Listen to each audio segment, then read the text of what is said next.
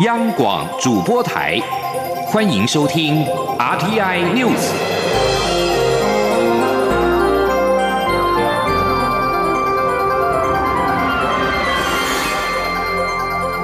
各位好，欢迎收听这节央广主播台提供给您的 RTI News。我是陈子华，在新闻一开始，我们来关心天气方面的消息。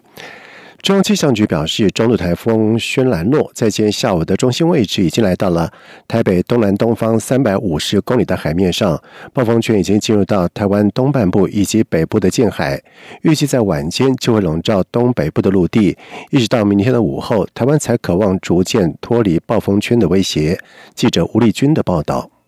在中度台风轩岚诺外围环流影响下，台湾从二号到三号下午三点，宜兰太平山的累积雨量已经来到三百四十一毫米，新竹鸟嘴山也上看三百三十毫米，阳明山也近逼两百九十五毫米，其他苗栗以北山区的雨量也都超过两百毫米。预估未来二十四小时，桃竹苗及新北四县市的山区雨量都将再增加三百到四百五十毫米，台北、台中和宜兰的山区，以及宜兰、新北、桃园和新竹县的平。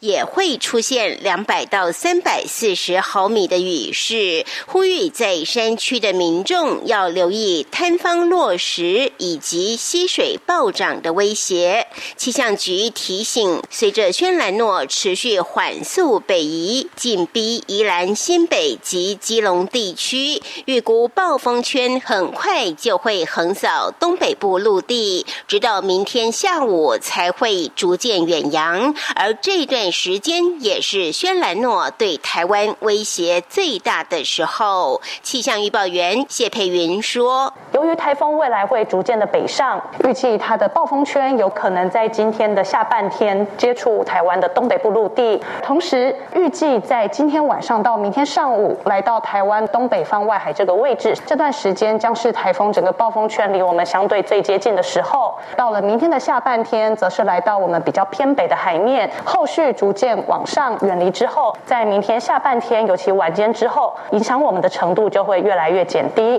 气象局也指出，由于目前轩岚诺的逆时针环流为台湾引进的是偏北风，遇到中央山脉阻隔后，离台风中心最近的花东地区反而成为背风面，因此形成沉降甚至焚风的效应。金门地区也在外围环流沉降影响。下中午高温飙到摄氏三十六点二度，预估四号在花东和金门还是会出现焚风以及台风沉降的高温现象。此外要留意的则是强风，尤其三号午后，随着台风环流逐渐靠近东北角、北海岸以及恒春半岛的风力就会逐渐增强到十一级，蓝雨风力更上。看十二级，尤其入夜后受到风向和地形的影响，大台北盆地也可能刮起明显的强阵风。中央广播电台记者吴丽君在台北采访报道。年底九合一选举和十八岁公民权修宪复决合并举行，蔡英文总统在今天出席总统与高中生面对面论坛时表示，呼吁全民动员催票，期盼能够推出九百六十五万张的同意票，让十八岁公民权修宪案过关。记者刘玉秋的报道。蔡英文总统三号出席《金周刊》举办的第七届总统与高中生面对面论坛，致辞时表示，今年是他连续第七年参加高中生面对面论坛，这也是他每年都要做的功课。老实说，他每次来都有些紧张。他感受到现在的高中生很有想法，这是一种公民素养的养成。针对年底九合一选举与十八岁公民权修宪复决合并举行，蔡总统致辞时特别把握机会催票。总统说：“十八岁公民权修宪复决，虽然获得台湾所有政党的支持，非常难能可贵，但修宪门槛非常高。”需要超过九百六十五万张同意票才能通过。即使他二零二零总统大选连任时拿下有史以来的最高得票，但还是不足以让十八岁公民权修宪复决案通过。十八岁公民权修宪复决能否通过，是全民考验。虽然我只拿到八百一十七万张票，那也是有史以来最高的得票啊，所以呃。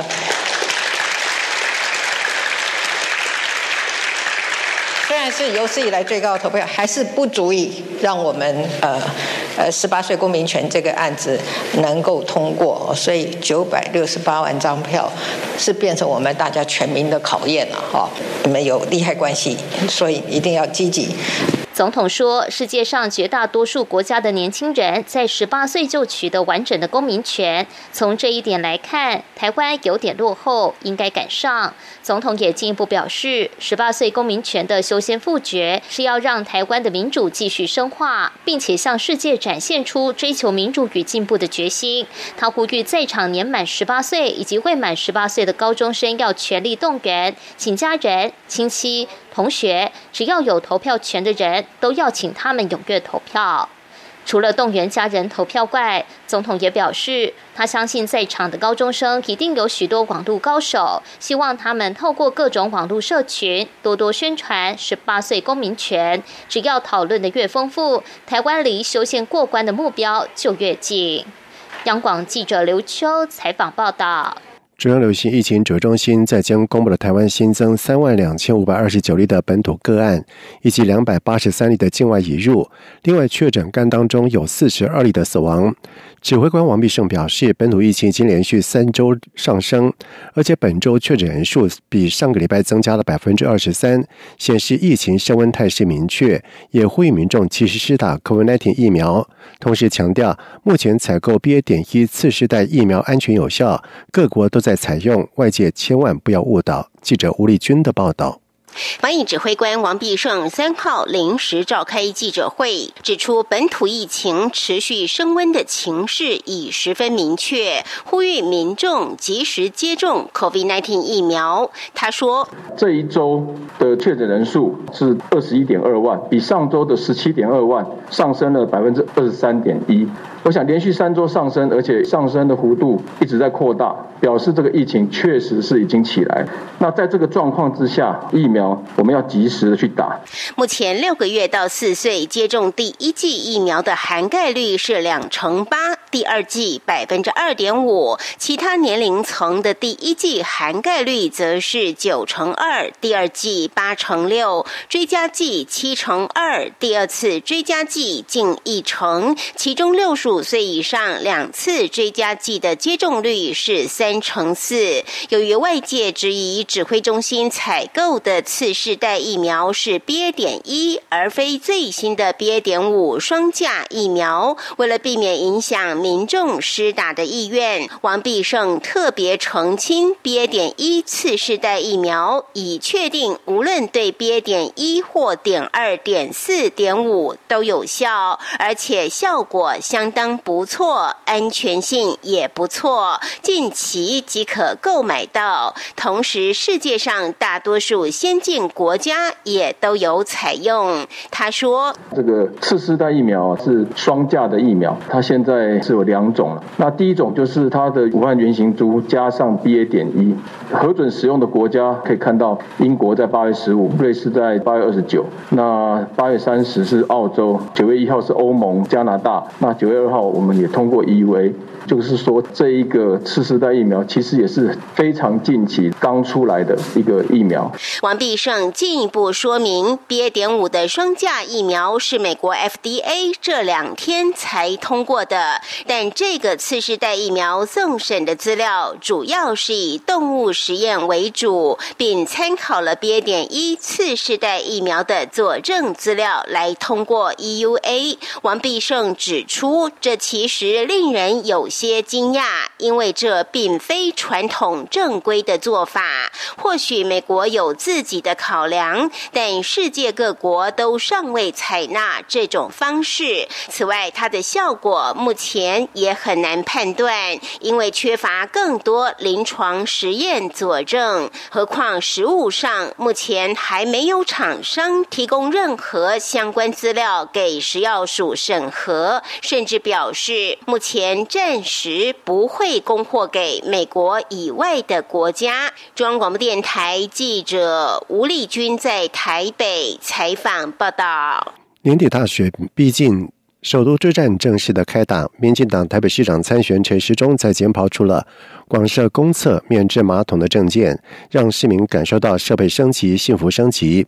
不过，无党籍市长参选黄珊珊质疑广设免治马桶华而不实，重点是维护以及管理。而国民党台北市长参选蒋万安也认为，目标应该是提升整体公厕的清洁卫生品质。记者刘玉秋的报道。二零二二首都之战竞争激烈，各阵营参选人近来不断端出政策牛肉，争取支持。民进党台北市长参选人陈时中继抛出交通、都更、社福等政策后，三号又举行广设公厕免治马桶记者会，宣誓会来上任后要将台北市内由市政府管辖的三千六百七十三座公厕，约有七千两百个马桶，全面汰换成免治马桶。公厕除了提供基本配备卫生纸外，还将配置酒精、坐垫纸、免治马桶等三宝，让市民感受到设备升级、幸福升级。陈时中指出，公厕全面改装免治马桶看起来是一件小事，